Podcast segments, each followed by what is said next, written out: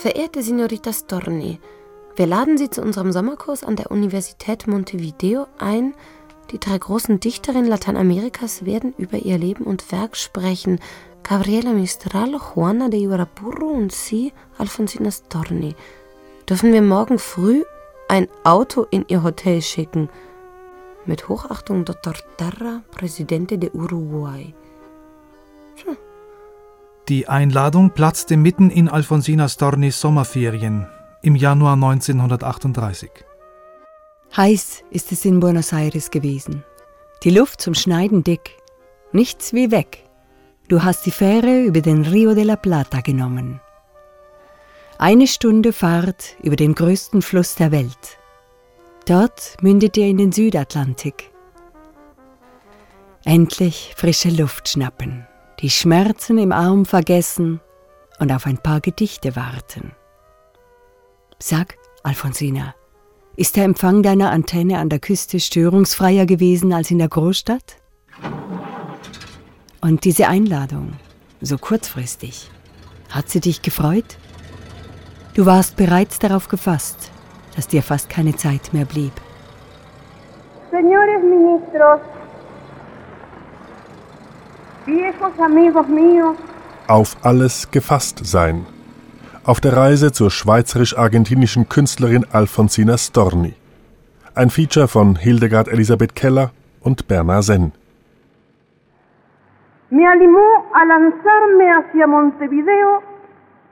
Es blieb keine Zeit, um meine Ideen zu ordnen und den Zaubergeist der Inspiration herbeizurufen.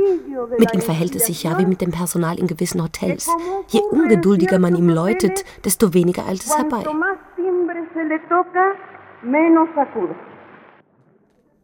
Duendecillo de la Inspiración.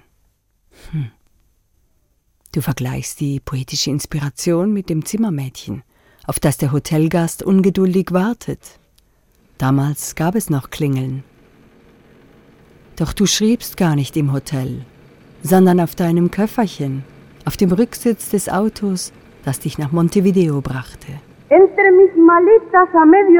Zwischen meinen Koffern, den halb gepackten und dem Uhrzeiger, der mich zur Eile mahnte, warf ich hastig ein paar Sätze aufs Papier und schrieb diese kleine Rede. Nein, nein. Ich kann mein Leben nicht zurückspulen und noch einmal betrachten. Lass den Toten mit sich allein. Der Tote, den du nicht mehr aus dem Grab holen willst. Nennst du so dein gelebtes Leben im Buenos Aires des beginnenden 20. Jahrhunderts? Eine Biografie in einem Frauenkörper, der wie alle Frauenkörper von oben bis unten und hinten und vorne kommentiert wurde? Lachhaft und bitter für eine, die ihre eigene Stimme erheben und gehört werden wollte. Nicht wahr? Ancho es el mundo y en él caben todos. Und dann die befreiende Kraft des Ausdrucks, der leichte Flug der Küstenvögel, das blaue Fieber der Poesie, das Elastische in der Seele.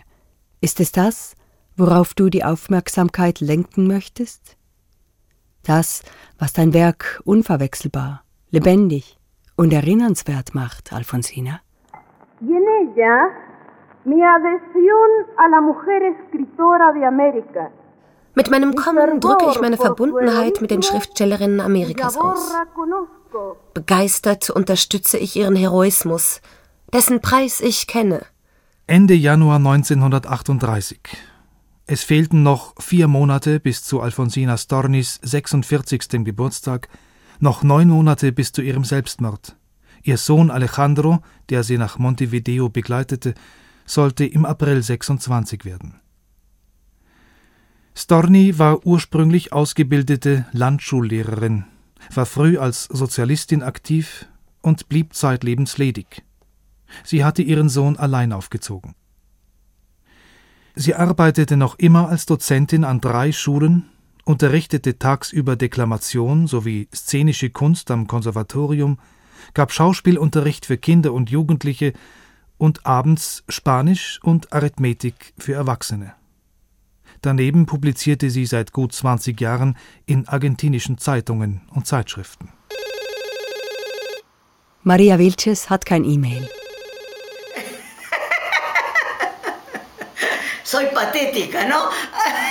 Aus ihrer Wohnung im achten Stock haben wir über die Dächer von Buenos Aires geschaut. Sie hat mir von den Jahren erzählt, in denen sie bei Alfonsina Storni die Kunst des gesprochenen Wortes lernte. Jeden Nachmittag von 1 bis 5 war sie Schülerin im Conservatorio Nacional von Buenos Aires. 1936, 37 und 38. Maria ist heute 93. Im Gespräch tauchen wir in die Vergangenheit ein. Ich bin ein Frosch aus einem anderen Teich, jawohl, das ist die Realität. Ich habe ja keine gleichaltrigen Gesprächspartner mehr. Für mich ist der Dialog ein großes Vergnügen. Du bist aus einer anderen Generation, klar. Deine Auffassungen sind anders als meine, doch du hörst mir zu. Du kannst den Dialog aufrechterhalten, den menschlichen Kontakt. Das ist heute selten. Im Jahr 1912 verließ Dorni hochschwanger die Provinz und fuhr nach Buenos Aires. Sie suchte sich als ungebundene berufstätige Frau eine Existenz aufzubauen und wollte als Intellektuelle und Künstlerin ihr eigenes Leben führen. Doch diese Option war für Frauen damals nicht einmal in der Millionenstadt vorgesehen. Alfonsina kämpfte damals und würde noch heute kämpfen, in einer Gesellschaft mit mehrheitlich Analphabeten. Argentinien war immer ein schwieriges Land. Sie würde heute also dasselbe sagen, was sie uns damals sagte. Man muss arbeiten, sich vorwärts bringen, man muss eine Person werden, ein ganzer Mensch. Und Alfonsina war eine große Lehrerin und eine große Persönlichkeit.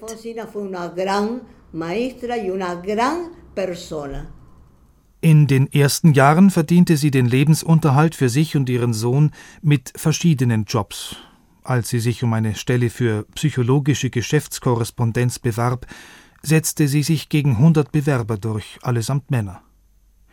Die Honorare für die Artikel in Zeitungen und Zeitschriften kamen dazu, dann auch die Lehraufträge.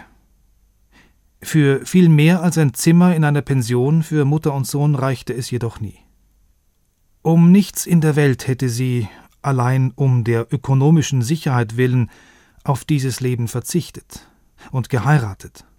Sie wollte keinen Ernährer, wenn schon einen Mann, mit dem sie gleichberechtigt von Du zu Du sein konnte. Wenn eine Frau laut sagt, was sie denkt, erschrecken die anderen Frauen, weil sie in derjenigen, die am helllichten Tag so spricht, sich selbst hören. Beide Geschlechter warfen schiefe Blicke auf Storni. Sie galten der Dichterin ebenso wie ihrer unmoralischen Lebensführung. Dennoch bewunderten insgeheim viele auch Stornis rebellische Natur, ihre kämpferische Intelligenz und ihren Mut, das Leben nach eigener Fasson zu leben. Eines Tages werden die Frauen ihr Inneres zu offenbaren wagen. An jenem Tag wird das Bewusstsein der Menschen eine Umwälzung erleben. Für die Zuhörer in Montevideo zählte Alfonsina Storni als Star der lateinamerikanischen Poesie zu den Tres Glorias de America. Die Poetisas durften das Reservat der Poesie, vorrangig der Liebespoesie, nicht verlassen. Ihre männlichen Kollegen und die Literaturkritiker machten dies immer wieder deutlich und verteidigten ihr kulturelles Revier, wenn nötig mit bissigen Diffamierungen der Frauen, welche die Grenze überschritten. Storni, die sich neben der Lyrik andere Wege in die Öffentlichkeit bahnte, geriet früh in die Schusslinie. Im Grund meiner Gedanken war ich immer schon davon überzeugt, dass alles, was ist, auch sein darf und infolgedessen auch gut ist, dass es ist. Ohne davon auszugehen, dass wir Frauen die Welt erneuern und die Welt verblüffen müssen, bin ich der Ansicht, dass die Stimme der Frau in vielen Diskussionen fehlt und dass ihr Denken zum Ausgleich der universalen Gerechtigkeit beitragen wird. Storni war in intellektueller, künstlerischer und sozialpolitischer Hinsicht radikal. In der Moderne soll kein Geschlecht mehr dem anderen ein Gehege bauen können. Als Kolumnistin mit spitzer Feder schrieb sie in Zeitungen und Zeitschriften und sprengte den ihr zugestandenen Rahmen der Frauenthemen oft mit beißendem Spott. Es ist einer Poetissa nicht erlaubt, das soziopolitische System eines Staates zu revolutionieren. Sie darf nur schön fein tirillieren können, um das geneigte Ohr ihrer Zuhörer zu erfreuen. Du hast von dir oft gesagt, du seist eine moderne Frau, eine Frau des 20. Jahrhunderts, una mujer del siglo XX.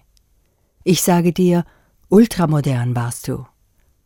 In Ultratelefono, einem deiner letzten Gedichte, telefonierst du mit zwei Toten zu Horacio Quiroga und deinem längst verstorbenen Vater sagst du, dass du bald zu ihnen kommst. Dir war ernst, doch du sagtest es spielerisch. Ich werde bald zu euch kommen. Erwartet mich. Zusammen mit dem Frosch, den ich im Garten von San Juan getötet habe. Armer Frosch. Und er ist noch gesteinigt. Wie ein Ochs schaute er drein, und meine zwei Cousins machten ihn ganz tot. Mit Pfannendeckeln gaben wir ihm das letzte Geleit, und Rosen folgten ihm ins Grab. Hast du dein Licht unter den Scheffel stellen müssen, Alfonsina? Immer? Oder nur, wenn Männer dabei waren? Oder nur bestimmte Männer? Stornis Denken war ihrer Zeit voraus. Nicht einmal ihre Feinde haben ihre Agilität, Intelligenz und Originalität geleugnet. Der Preis für ihre Unabhängigkeit war hoch. Spätestens nach der Uraufführung ihres ersten Theaterstücks im März 1927 ist ihr dies bewusst geworden. Schon bei der Besetzung der Rollen verwehrte man der Autorin die ursprünglich eingeräumte Mitsprache. Dann erkannte sie bei den Proben, dass die Hauptdarstellerin ihrer Aufgabe gar nicht gewachsen war. Der neue Typus von moderner Frau, den Storni vielleicht als alter Ego auf die Bühne bringen wollte, war auch für das Publikum ungewohnt. In der Darstellung wurde die Frau zu einer mitleidheischenden Figur heruntergeschraubt. Ihre Themen und ihre dramaturgische Fantasie, noch ausgeprägter in den späteren Stücken, von denen zu Lebzeiten keines mehr aufgeführt wurde, waren so bemerkenswert, dass Schauspieler und Kritiker nicht darauf gefasst waren. Danach schrieb und inszenierte sie Theater für Kinder und Jugendliche. Die Kinder nehmen ihre Arbeit ernst, meinte sie später in einem Interview. Ist das alles kein Thema mehr für Montevideo? Für uns ist es bedeutungslos zu wissen, ob meine Verse sich durch die Risse und Ritzen hindurchzwängten, welche die Giftstoffe meines Urgroßvaters A oder meiner Großmutter R hinterlassen hatten. Oder ob Gott in mir, wie in jedem Künstler, eine Vorstadtfiliale eingerichtet hatte. Oder ob es der Drüse Z in den Sinn gekommen ist, in ihrem Köfferchen einen Aufruhr anzuzetteln. Kommt man zur Kunst durch eine familiäre Vergiftung oder dank einem zweitklassigen göttlichen Auftrag? Succursal de Suburbio, das ist kein Hauptsitz Gottes. Oder macht eine endokrine Krise den Künstler aus? Deine Metapher von der Drüse, die ein explosives Köfferchen durch die Welt trägt, ist grotesk. Kaum vorstellbar, was dir in Walt Disneys Trickfilmstudios eingefallen wäre. Tatsache ist, dass sich die Leidenschaft für das geschriebene Wort in mir sozusagen in der Morgendämmerung meines Lebens regte. In anderen erwacht sie später, jedoch deswegen nicht weniger drängend. Keine der drei Erklärungen, die du auftischst, ist nach deinem Geschmack. Mit Hilfe deiner grotesken Metaphern fegst du sie alle wieder vom Tisch. Kunstvoll lenkst du dein Publikum von seinen eigenen Erwartungen ab und gibst die Richtung vor, in die du mit ihm gehen willst. Ist denn, wer dichtet, nicht auch immer eine hochempfängliche Antenne, die Stimmen und Wörter empfängt, die von irgendwoher kommen? Man weiß nicht woher. Und die irgendwie übersetzt werden. Man weiß nicht wie. Antenne? Kamen also die Signale für ein Gedicht zu dir wie die Radiowellen zu den Hörern? Se acerca uno a la mesa. El sol ya duerme holgado de sábanas. No pasa nada. Man begibt sich zu Tisch. Unos ingleses comen con whisky. Nichts geschieht. Ein paar Engländer trinken zum Essen Whisky. Man bestellt die Speisekarte, Reis alle Valenciana, Dorade in Butter und so weiter. Nichts geschieht. Der Zahn der Zeit malt still vor sich hin. Doch wer kommt dort herein? Wie heißt er? Was tut und woher kommt er? Er blickt drein wie ein brennender Brunnen. Er setzt sich an den Tisch gegenüber und die Hand der Dichterin schneidet die Blüte eines Oleanderzweiges ab. Noch immer nichts. Die Blüte ruht zwischen den Fingern. Noch immer nichts. Da ist eine Linie in der Handfläche, eine ganz kleine Falte in der Haut, auf welche die Oleanderblüte ihren Schatten wirft. Und das ist der springende Punkt. Und dann bist du auf dein Zimmer gerannt? Und dein Bleistift flog übers Papier und schrieb das Gedicht Blume in der Hand nieder? Sie öffnete auch seidene Blütenblätter, fünf an der Zahl, mit dem intensiveren Rosa ruhte sie zart zwischen den Fingern, als läge sie schon im Tiefschlaf. Sie überschattete die winzigen Kanäle der Hand, das Grab ihrer Stunden, und streckte ein Blütenblättchen in die Luft, wie ein Horn über die bereits Ermatteten hinaus. Wie Zwillinge ähneln sie einander im Profil und die ohne Knochen ist biegsam im Wind und neigt den Kopf den Wegen zu, und die andere, mit Krallen zum Greifen bereit, trägt Satans Siegellack und ist bewandert in den alten Schwarzkünsten. Die Art, wie du das Warten auf die Gedichte beschreibst, erinnert mich an Marias Beschreibung ihres Vaters. Ganz gespannt sei er dagesessen, mit den Kopfhörern und seinem Empfangsgerät. Lautsprecher und Radio kamen erst später auf. Stornis literarisches Werk wurde von ihren Zeitgenossen immer wieder auf biografische Formeln reduziert. Und mit wenigen Ausnahmen in der amerikanischen und spanischsprachigen Forschung blieb der Blick bis heute verengt auf ein tragisches Frauen- und Liebesschicksal, auf ein individuelles Drama.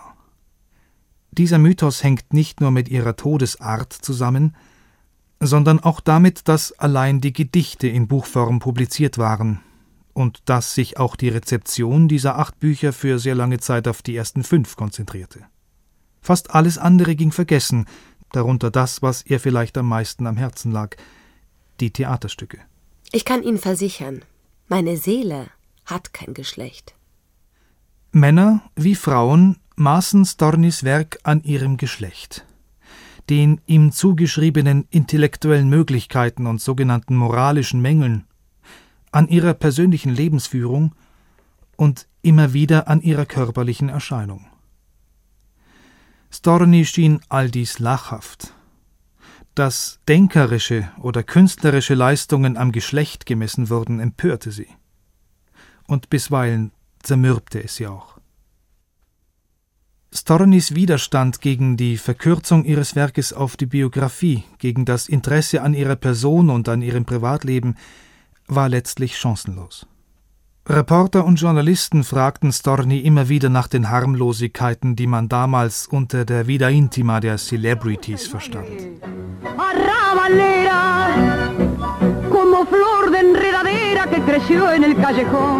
Mögen Sie vor dem Hauptgang Suppe, Senorita?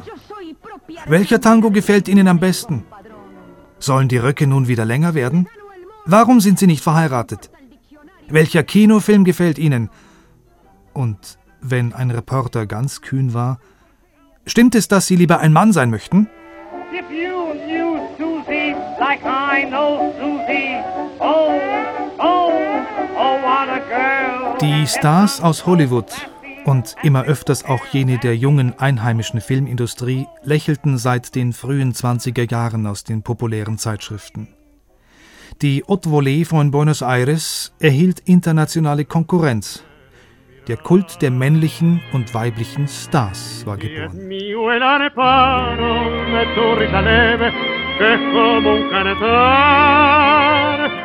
Ella quieta mi herida todo, todo se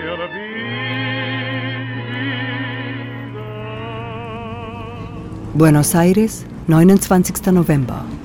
Heute bin ich den ganzen Tag im Taxi unterwegs gewesen, zu Archiven und Bibliotheken, zu Interviews mit Maria, Guillermo, Fernando, Juan. Dein Buenos Aires, Alfonsina, ist schon in den 20er Jahren ein Gigant gewesen. Du siehst ihn am Rio de la Plata sitzen und seine monströsen Füße bewegen. Im viel zu kleinen Kopf hat er Augen mit einem Mosaik aus Europa. Ein modernes Babylon mit Millionen von Immigranten.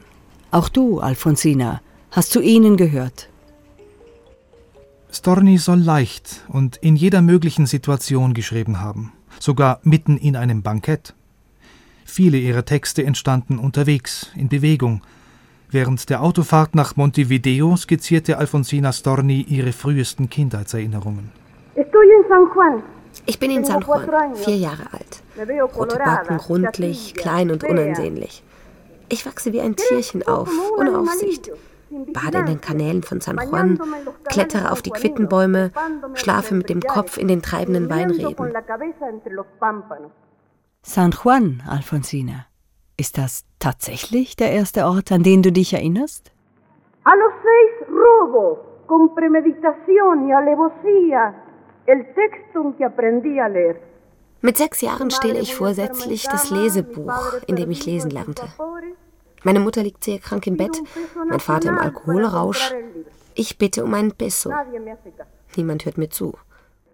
In San Juan, in der gleichnamigen nordwestlichen Provinz Argentiniens, wo sich die ersten Ausläufer der Anden erheben, lebten seit den frühen 1870er Jahren drei Brüder der Familie Storni. Alfonso, der jüngste der Stornis, kam mit dem Dampfschiff am 8. Juni 1883 im Hafen von Buenos Aires an, reiste zu seinen Brüdern in San Juan und suchte sich ins Unternehmen Storni Hermanos zu integrieren.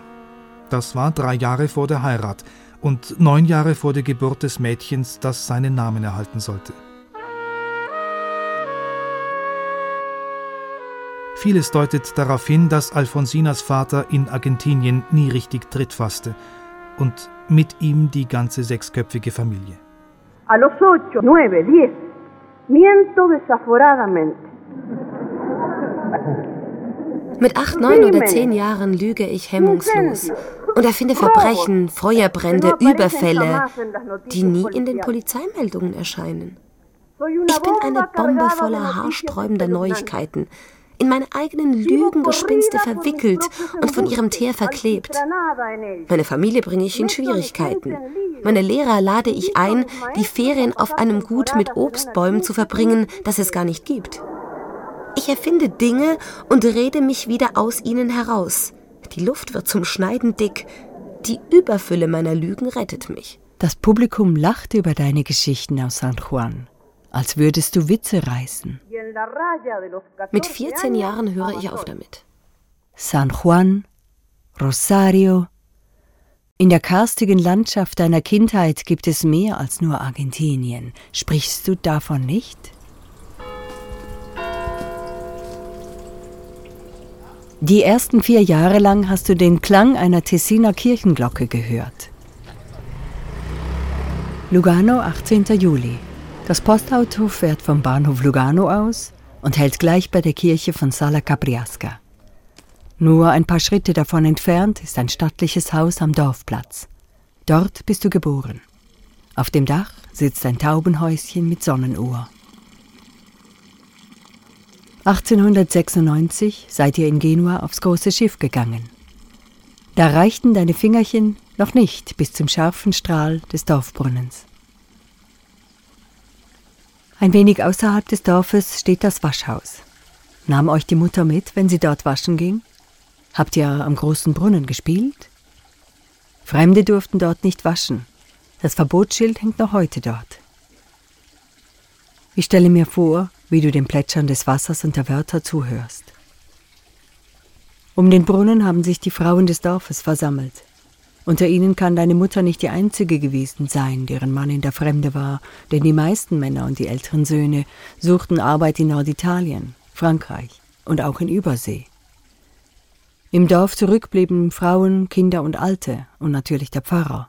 Ich habe mir von Leuten, die dieses Milieu aus der Nähe kennen, sagen lassen, dass jene Frauen zittern, wenn ihre Ehemänner wieder aus den benachbarten Ländern heimkehren. Sala Capriasca. Erinnerst du dich daran? Erst acht Jahre sind seit deinem Blitzbesuch im Tessin vergangen. Natürlich ist die Zeit damals knapp und euer Reiseprogramm dicht gewesen. In Paris hast du zu Blanca einfach gesagt, ich bin gleich wieder da. Hast du spontan einen Abstecher in die Schweiz gemacht?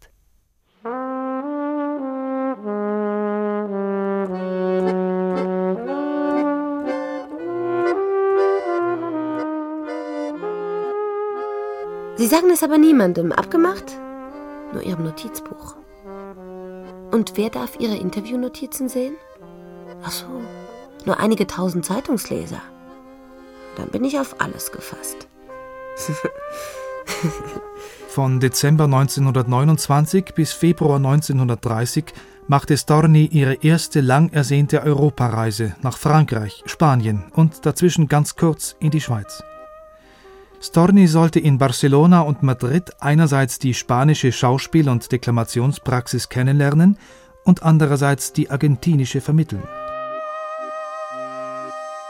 Alfonsina Storni und Blanca de la Vega bildeten dafür zusammen ein ideales Duo. Beide unterrichteten am Konservatorium, die eine Deklamation, die andere Schauspiel.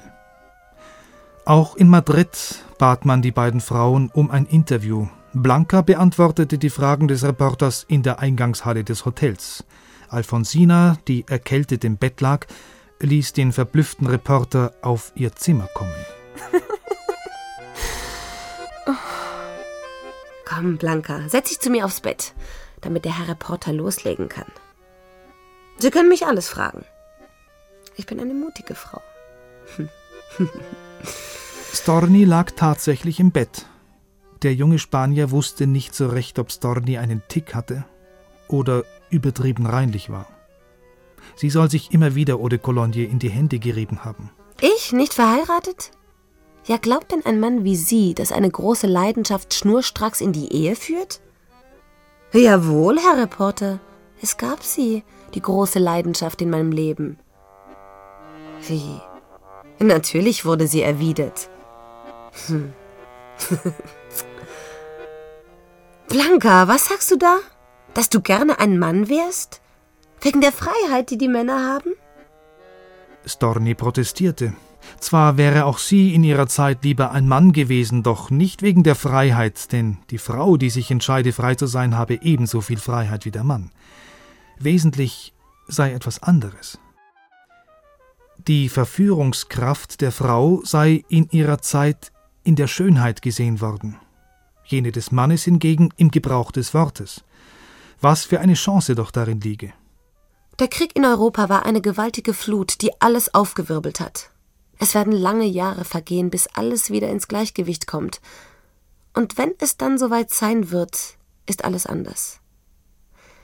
Diese Veränderung wird in allen Belangen, welche die Frau betreffen, besonders wahrnehmbar sein. Im Ersten Weltkrieg hatten die Frauen Haushalt, Familie und Geschäft erfolgreich über Wasser gehalten und sozusagen unfreiwillig ihre Autonomie unter Beweis gestellt. Storni schien es das Natürlichste der Welt, dass nun mit den unterschiedlichen Erwartungen an die Geschlechter endgültig aufgeräumt würde. Bereits ihre ersten Kolumnen strahlen diesen für sie typischen vehementen Optimismus aus. Ja, dieser Krieg wird zuallererst mit den von Gott auserwählten Frauen aufräumen. Es ist sehr leicht möglich, dass sich dieser Prototyp von Frau in unserem demokratischen und neuen Land bereits nicht mehr finden lässt. Lasst uns jedoch in die italienischsprachige Schweiz gehen, die Behausungen dort betreten, die Frauen auf dem Land kennenlernen, und wir werden vor lauter Erstickungsgefühl beginnen davonzulaufen. Jene Frau wird uns geringer erscheinen als das schwerfällige Bergeselchen in unseren Anden. Du bist in diese Welt hineingeboren worden. Hast du auf deinem Besuch 1930 vielleicht gestaunt wie eine Ethnologin vor einem Urvolk? Sie wissen, dass der heimgekehrte Ehemann die Ankunft eines neuen kleinen Wesens bedeutet. Ferner neun Monate respektlosen Umgangs, denn der Mann der im Überlebenskampf in den fremden Ländern seine Intelligenz geschärft und auch sein Wissen etwas vermehrt hat, tritt seiner Frau gegenüber auf wie ein höherwertiges Wesen gegenüber einem geistig zurückgebliebenen Untergebenen. Übrigens haben bereits junge Frauen kaum mehr Zähne im Mund. Es scheint, dass das Wasser in der italienischen Schweiz dazu führt. So steht es in einer deiner Kolumnen. Die Zeitschrift ist von 1919, das Papier brüchig, die Typografie schlicht, ein letzter Hauch Jugendstil. Erst in Berlin habe ich in dem Heft blättern können, denn in der Nationalbibliothek in Buenos Aires wurde gestreikt, als ich dort war. 27 bist du gewesen, als du mit dieser archaischen Welt, von der dir deine Mutter erzählt hat, abgerechnet hast. Im selben Jahr, 1919, stellst du dir in einem Gedicht vor, wie man im fernen Sala Capriasca deinen Namen aus dem Register der Lebenden streichen wird. Am Tag, an dem ich sterbe, wird die Nachricht den gewohnten Gang nehmen, und man wird unverzüglich von Büro zu Büro in den Karteien und Verzeichnissen nach mir suchen. Und weit weg, in einem Dörfchen, das in der Sonne am Berghang schläft, wird eine fremde Hand in einem alten Buch meinen Namen durchstreichen. Im heißen August 1892 wurde in der Kirche San Antonio in Sala Capriasca, nur wenige Kilometer nördlich von Lugano, ein drei Monate altes Kind auf den Namen des Vaters getauft, Alfonsina Carolina Storni. Alfonsina war das dritte Kind der Familie und das einzige von denen, die überlebten, das auf Schweizer Boden geboren ist. Demzufolge ist nur sie nicht schon von Geburt her Argentinierin, dies wurde sie erst mit 28 Jahren aus beruflichen Gründen. Der Vorname Alfonso bedeute auf alles gefasst sein, sagte Storni einmal in einem Interview. Ihrem Sohn, den sie im April 1912 in Buenos Aires zur Welt brachte, gab sie den Namen Alejandro Alfonso. In Montevideo ist es also dabei geblieben. Du hast deine Herkunft mit keinem Wort erwähnt, trotz dem Gespräch mit der jungen Schweizerin im Hotel. In ihren Erinnerungen steht, du habest dich an die friedvolle Atmosphäre in der Schweiz erinnert. Als Zwölfjährige schreibe ich mein erstes Gedicht, nachts, als niemand sonst zu Hause ist. Darin spreche ich von Friedhöfen, von meinem Tod. Ich falte das Blatt ganz sorgfältig und lege es unter den Kerzenständer, damit meine Mutter es vor dem Einschlafen liest. Das Ergebnis tut gründlich weh. Am folgenden Morgen wollen mich einige energische Kopfnüsse lehren, dass das Leben schön sei. Von da an füllen sich die Taschen meiner Schürze und die Fältchen meines Mieders mit vollgekritzelten Papierfetzchen. Dort lösen sie sich allmählich wie Brosamen auf. Der jüngste Storni reiste 1886 zurück ins Tessin, um in Lugaccia Paulina Martignoni zu heiraten und sie in die Südhemisphäre mitzunehmen. Das Paar verlebte einige Jahre in San Juan, reiste mit den ersten zwei Kindern aus gesundheitlichen Gründen, wie es heißt, erneut ins Tessin. Der Vater fuhr Ende 1891 wieder nach San Juan. Die schwangere Mutter blieb mit den beiden Kindern in Sala Capriasca zurück. Alfonsina lernte ihren Vater erst kennen, als die Mutter mit den nun drei Kindern 1896 wieder nach San Juan reiste. Alfonsina war damals vier Jahre alt. Die Familie zog nach Rosario um, als sich der Vater von seinen Brüdern trennte. Die Mutter brachte die Familie kurze Zeit mit Privatschülern durch. Der Vater versuchte sich in dem von ihm eröffneten Café Suizo als Wirt. Zwei Jahre nach dem Konkurs starb er. Die elfjährige Alfonsina verließ die Schule, begann in einer Hut- und Mützenfabrik zu arbeiten und soll mit zwölf die Miete für die Wohnung verdient haben, in der die Mutter und die vier Kinder wohnten. Ich bin heute vergeblich in die Bibliotheca Nacional gefahren. Das Personal im Zeitschriftenmagazin hat gestreikt, wir standen ratlos herum, Ärgern hat keinen Zweck. Ich bin mit Romeo ins Gespräch gekommen, der am letzten Kapitel seiner Dissertation über die argentinischen Gaucho-Comics schreibt. Romeo beurteilt die Alphabetisierungskampagnen der argentinischen Regierung im ausgehenden 19. Jahrhundert skeptischer als die Forschung. Man gründete Schulen und Lehrerseminare. In eines der neu gegründeten Seminare für Maestras Rurales, Landlehrerinnen, bist du eingetreten. Mit der Immigrationsrate ist auch der Prozentsatz der Analphabeten rasant angestiegen. Ihr Stornis habt nicht dazugehört. Deine Mutter hatte ein Tessiner Lehrerdiplom in der Tasche. Im Taxi bin ich Alfonsina doch noch begegnet. Erstens dank einer der vielen Demonstrationen, welche täglich den Verkehr in Buenos Aires lahmlegten. Und zweitens dank Carlos. Carlos el taxista. Carlos ist um die 65 und erst seit wenigen Monaten Taxichauffeur. Wir sind im Stau gestanden und ins Gespräch gekommen, was ich in Buenos Aires treibe. Das Stichwort Alfonsina Storni hat ihm die Geschichte seines Schwiegervaters entlockt. El padre de mi mujer, o sea, mi suegro. Era un matrimonio lindo hasta que la mujer, por una enfermedad de esas dolorosas, murió. Mein Schwiegervater, der Vater meiner Frau. Es war eine gute Ehe, doch sie starb an einer dieser schmerzvollen Krankheiten. Er war ein leidenschaftlicher Leser gewesen. Wenn er las, notierte er sich immer, was ihm wichtig schien. Und er las auch oft Alfonsina, Alfonsina Storni. Ja. Und dann bat er die Familie um die Erfüllung seines letzten Wunsches dass man ihn kremierte und seine Asche ins Meer streute. Und zwar genau an dem Ort, wo Alfonsina Storni gestorben war, wo sie ihrem Leben ein Ende gesetzt hatte.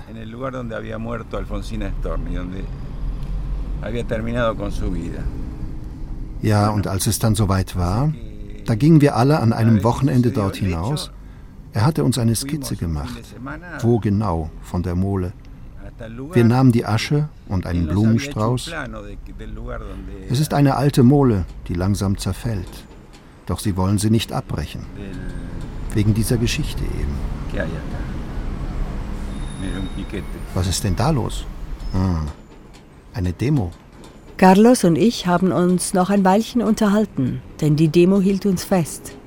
Dann stieg ich aus dem angenehm kühlen Taxi wieder in die Mittagshitze.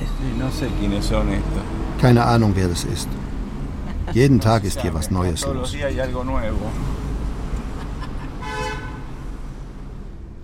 Wem gehört deine Geschichte? Gehört sie auch ein wenig dem Schwiegervater des Taxifahrers, dessen Asche man genau dort ins Meer streute, wo du in den Tod gesprungen bist? Was ist die Wahrheit deines Toten? Alfonsina, ich wüsste gerne deine Antwort. Du wolltest doch die Tote schon nicht mehr ausgraben, als sie noch lebte. Nach deinem Tod aber hat man eine Meer vom tragischen Tod einer unglücklich Liebenden aus den Wellen gefischt. Man hat sie in Argentinien als deine Geschichte gesungen.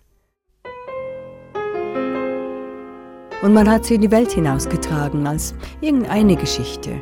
Als eine Geschichte irgendeiner Alfonsina, von der kaum jemand mehr weiß, dass sie je gelebt hat. So ist dann ein Lied von einer, die ins Wasser ging, am europäischen Ufer angekommen. In den Badeferien 1935 prallte eine Welle hart an Alfonsina Stornis Oberkörper und verursachte einen stechenden Schmerz. Sie entdeckte eine Geschwulst in der Brust. Man diagnostizierte Krebs und amputierte die Brust. Als sich zwei Jahre später Metastasen bemerkbar machten, wollte Storni sich nicht ein zweites Mal unter das Messer des Chirurgen legen, doch die Schmerzen behinderten sie zusehends, nicht nur beim Schreiben. Sie erkannte die Ausweglosigkeit ihrer Lage. Im Oktober 1938 beschloss sie, ihrem Leben ein Ende zu setzen. Sie verabschiedete sich von ihrem Sohn in Buenos Aires und fuhr mit dem Nachtzug an den Badeort Mar del Plata an der Küste des Südatlantiks. In der Frühlingswärme verbrachte sie einige Tage am Meer, hoffte auf Linderung der Schmerzen, suchte erfolglos einen Revolver aufzutreiben, schrieb ihr letztes Gedicht und schickte es kommentarlos an die Zeitung La Nation. Mit der Abendpost des 23. Oktobers gelangte der Brief auf die Redaktion. Bald gehe ich schlafen, meine Amme. Bring mich ins Bett. Stell mir ein Lämpchen hin, Irgendein Sternbild, das dir gefällt. Mir ist jedes recht. Ein klein wenig näher, bitte. Lass mich allein. Du hörst die Knospen aufbrechen. Von oben wiegt ein Himmelsfuß dich, und ein Vogel zeichnet eine Melodie dazu. In den 60er Jahren schrieb ein Komponist mit biografischen Verbindungen zu Storni ein Tanzlied. Ein Texter klitterte Stornis Gedichte zu einem Liedtext zusammen. Nana Muscuri, Placido Domingo, Shakira, alle sangen es. Doch weltberühmt machte es die Argentinierin Mercedes Sosa.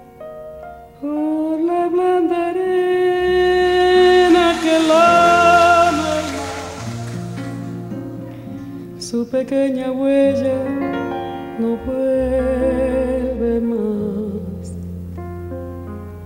Un sendero solo de pena y silencio llegó hasta el agua profunda. Sie sang es im historischen Moment ihrer Rückkehr aus dem Exil. Die Liveaufnahme erschien 1982 und galt als Ausdruck der kulturellen Neuorientierung Argentiniens nach der Militärdiktatur. Sosa starb am 4. Oktober 2009 in Buenos Aires, wo ihrem letzten Willen gemäß auch ihre Asche verstreut wurde.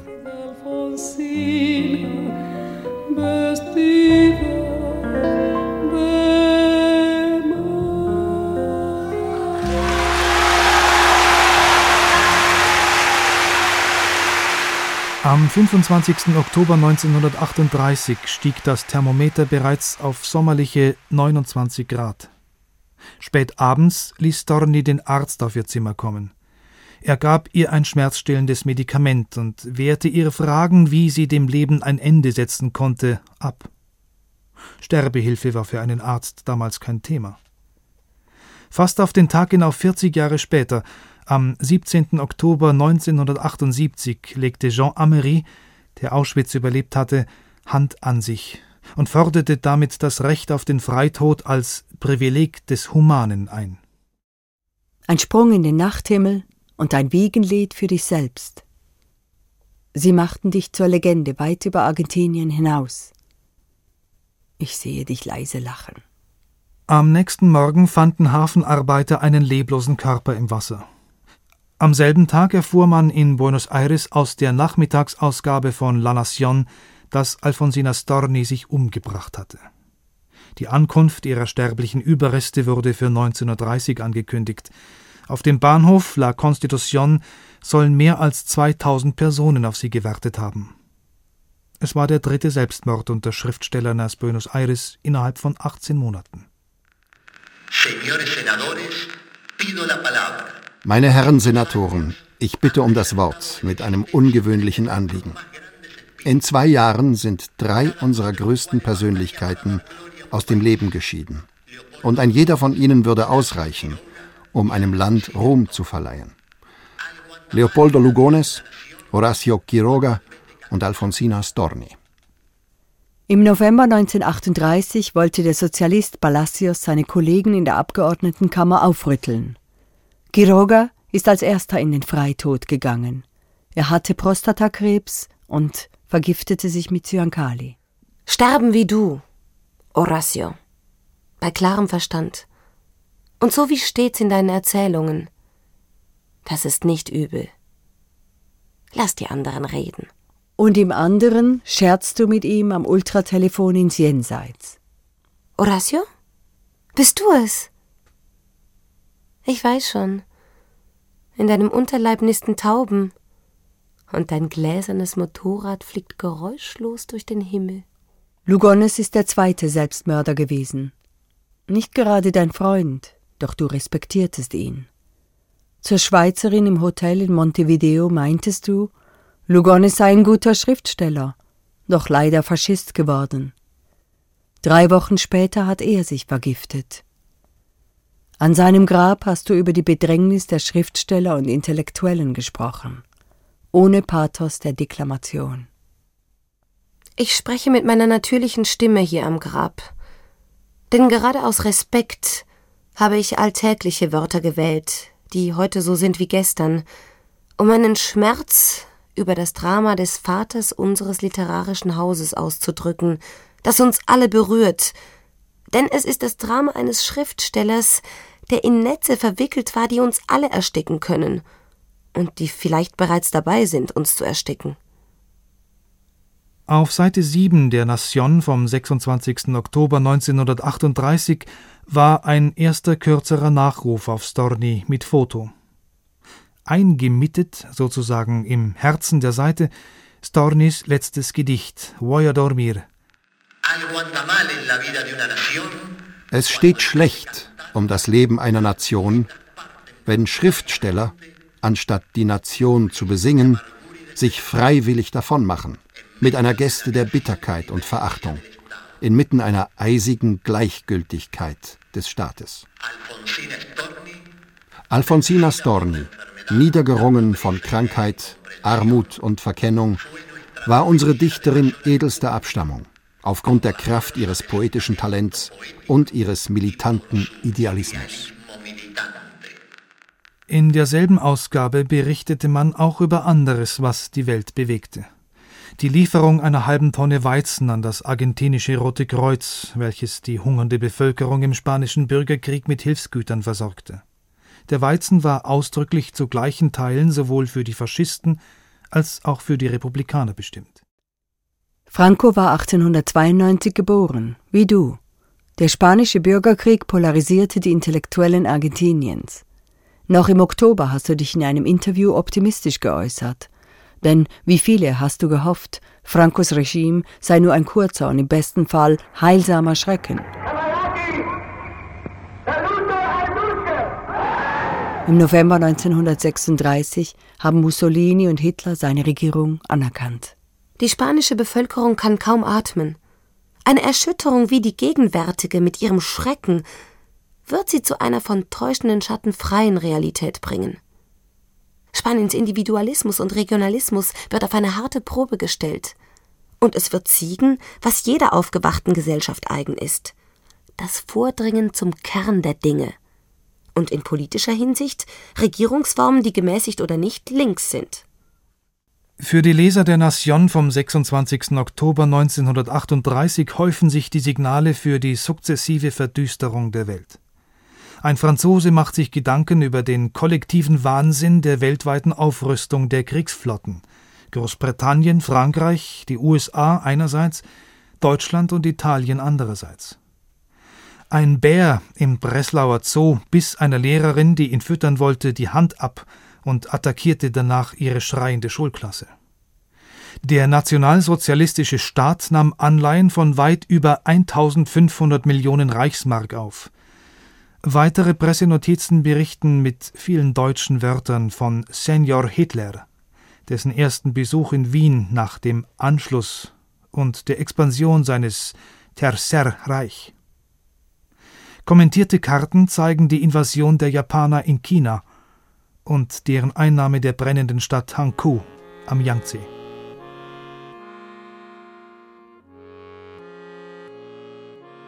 Ancho es el mundo y en él caben todos. Düstere Signale veröffentlichten in Argentinien nicht allein die Zeitungen, sondern sie kamen auch durch das Radio. Am 8. September 1930 proklamierte Uriburu durch den Äther, er habe soeben durch einen Militärputsch die Herrschaft des Landes übernommen. Damit begann die sogenannte Decada Infame, das Jahrzehnt der Schande. Uriburu war einer der prominentesten Germanophilen in der argentinischen Armee. Einer der Militärs in Uruburus Gefolgschaft war Juan Domingo Perón, in zweiter Ehe mit einem der ersten argentinischen Radiostars verheiratet, Evita Perón. Der beherzteste Mensch, der mit den hellsten Ideen, der etwas gesehen hat, was andere nicht gesehen haben und etwas verstanden hat, was viele nicht verstehen, der darf nicht schweigen. Niemand und wir alle sind die Herren des Landes. Es gehört weder den Ersten, die hierher kamen, noch dem Proletariat, noch den Intellektuellen. Doch wenn sich der Intellektuelle weder im Kampf verbrennen, noch seine Gedanken mutig und tapfer ausdrücken will, dann zirkuliert das Denken des Daherkömmlings und gibt den Ton an.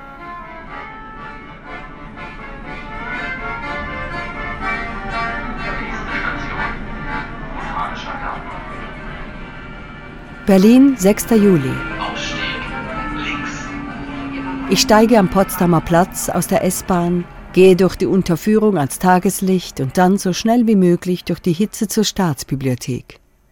Dort husche ich in die angenehm kühle Bibliothek des Iberoamerikanischen Instituts, das Eldorado für Lateinamerika-Forscher.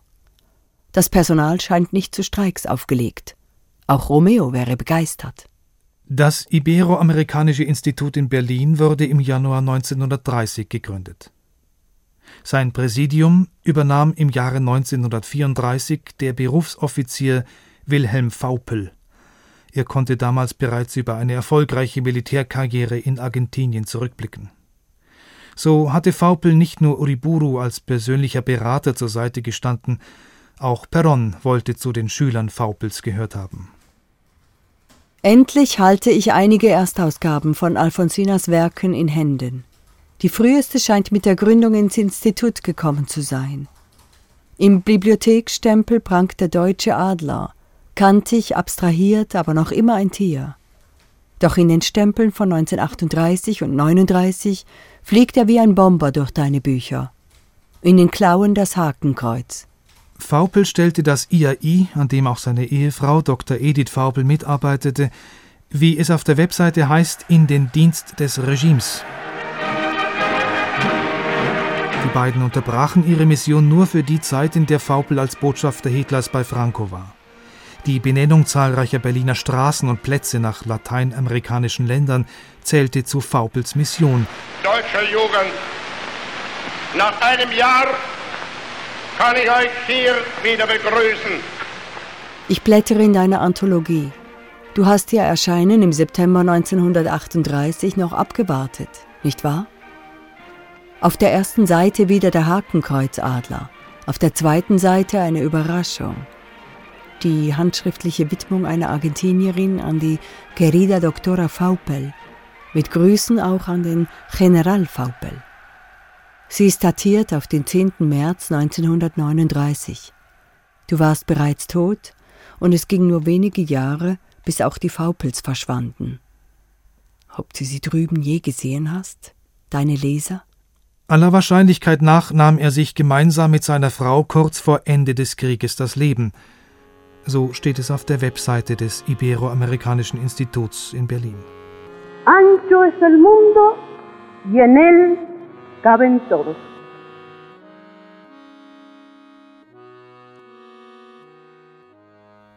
Mitten im Dickicht der rasend schnell wachsenden Großstadt Buenos Aires bist du eine der allerersten Büroangestellten mit Neun-Stunden-Tag gewesen. Mit 19 Jahren bin ich in einem Büro eingeschlossen. Festgenagelt auf meinem Bürostuhl, neben einem entsetzlichen Apparat zur Herstellung von Schallplatten, diktiere ich der Sekretärin an der Schreibmaschine Bestellungen und Geschäftsbriefe. Unter diesen Umständen schreibe ich mein erstes Buch mit Gedichten. Ein jämmerliches Buch. Gott verschone dich, mein Freund, vor der Unruhe des Rosenstocks. Doch ich schrieb es, um nicht zu sterben. 1916 ist dein erstes literarisches Kind in die Buchläden gekommen. Hier vor deinen Zuhörern in Montevideo 1938 verstößt du es ausdrücklich. Doch gerade deine uruguayischen Freunde kennen dich aus deinen frühen Büchern. Warum distanzierst du dich von deinen Anfängen? Wie sehr ich auch meine Anfänge, die mit romantischem Honig überfrachtet sind, heute ablehne, so muss ich doch anerkennen, dass damit die kritische Position einer Frau aus dem 20. Jahrhundert einherging und dass diese Kritik an den zwar noch immer süßen, aber bereits erkalteten Zangen des Patriarchats gerade dadurch universale Verbreitung erlangen konnte. Stornis frühe Gedichte waren unkonventionell, leicht verständlich und aus einem direkten Kontakt mit dem Leben entstanden, wie er damals fast keiner Frau zugänglich war. 1919 schrieb ein Literaturkritiker, Stornis Verse hätten die Transparenz von fließendem Wasser. Storni spürte, dass sie auf der Erfolgswelle des frühen Stils hätte weiterreiten können, und man hätte ihr dies angesichts der materiellen Lage auch kaum verübeln wollen, doch sie war ungeduldig mit sich selbst und ihrer künstlerischen Entwicklung. Zu jener Kritik zurückzukehren, wenn die Feder sie bereits erschöpft hat, würde bedeuten, dass man sich zum Plagiat seiner selbst machte, bloß weil ein bestimmter Tonfall eine große Zahl von Menschen erreicht hat. Das Schlimmste, was einem Dichter zustoßen kann, ist, dass er sich zur Imitation seiner selbst gezwungen sieht. Storni wollte mehr, nicht nur für sich selbst. Sie war überzeugt davon, dass sich der Lebenskreis eines Menschen in jedem Augenblick erweitern kann. Und kämpfte bis zuletzt dafür, dass dies ungeachtet von Geschlecht, Klasse und Rasse möglich war. Wer den menschlichen Geist verfeinern will, muss die Brutalität bekämpfen, zu der ein Leben führt, das in zu engen Bahnen und ohne jeden künstlerischen Horizont gelebt wird. Kurzum, man muss die Menschen befähigen zu lieben. Diese, ich möchte sagen, förderliche Furcht kann sich erst dann regen, wenn die Lebensumstände der Menschen verbessert werden. Buenos Aires, 6. Dezember. Eine Anekdote aus Alfonsinas Deklamationsunterricht hat sich tief in Marias Gedächtnis eingegraben. Es war 1936. Alfonsina versuchte ihren Schülerinnen die richtige Haltung für das Rezitieren von Gedichten näher zu bringen. Hay que ser, man muss sein, das sei Alfonsinas Zauberformel gewesen. Alfonsina, ¿ser qué? Le dice la luna. Y entonces Alfonsina, mi hijita, cuando se recita hay que estar, hay que sentir, hay que pensar, hay que estar adentro del poeta. Da hat eine Schülerin zurückgefragt, was sein, Alfonsina? Meine Liebe, wenn man rezitiert, muss man fühlen, denken, sein, im Innern des Dichters sein. Das hat uns eingeschüchtert. Ja, auch schämten wir uns ein wenig. Doch sie rüttelte uns auf und das tat uns gut.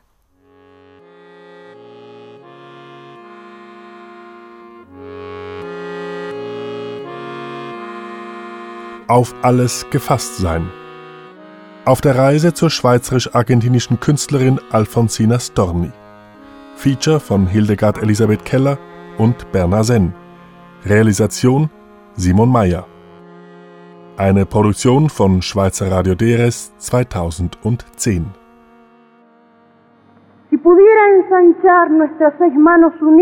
Wenn ich den Kreis, den unsere sechs vereinten Hände bilden, so weit dehnen könnte, dass er vom Atlantik ausginge, sich über die Kordilleren spannen und auch die Pampa umfassen könnte, so täte ich es. Weit ist die Welt, und in ihr haben alle Platz, und demjenigen, sei es ein Volk oder ein Einzelner, welcher die sublimste Botschaft überbringt, möge zuteil werden, dass das Höchste ihr zur Entfaltung verhelfe.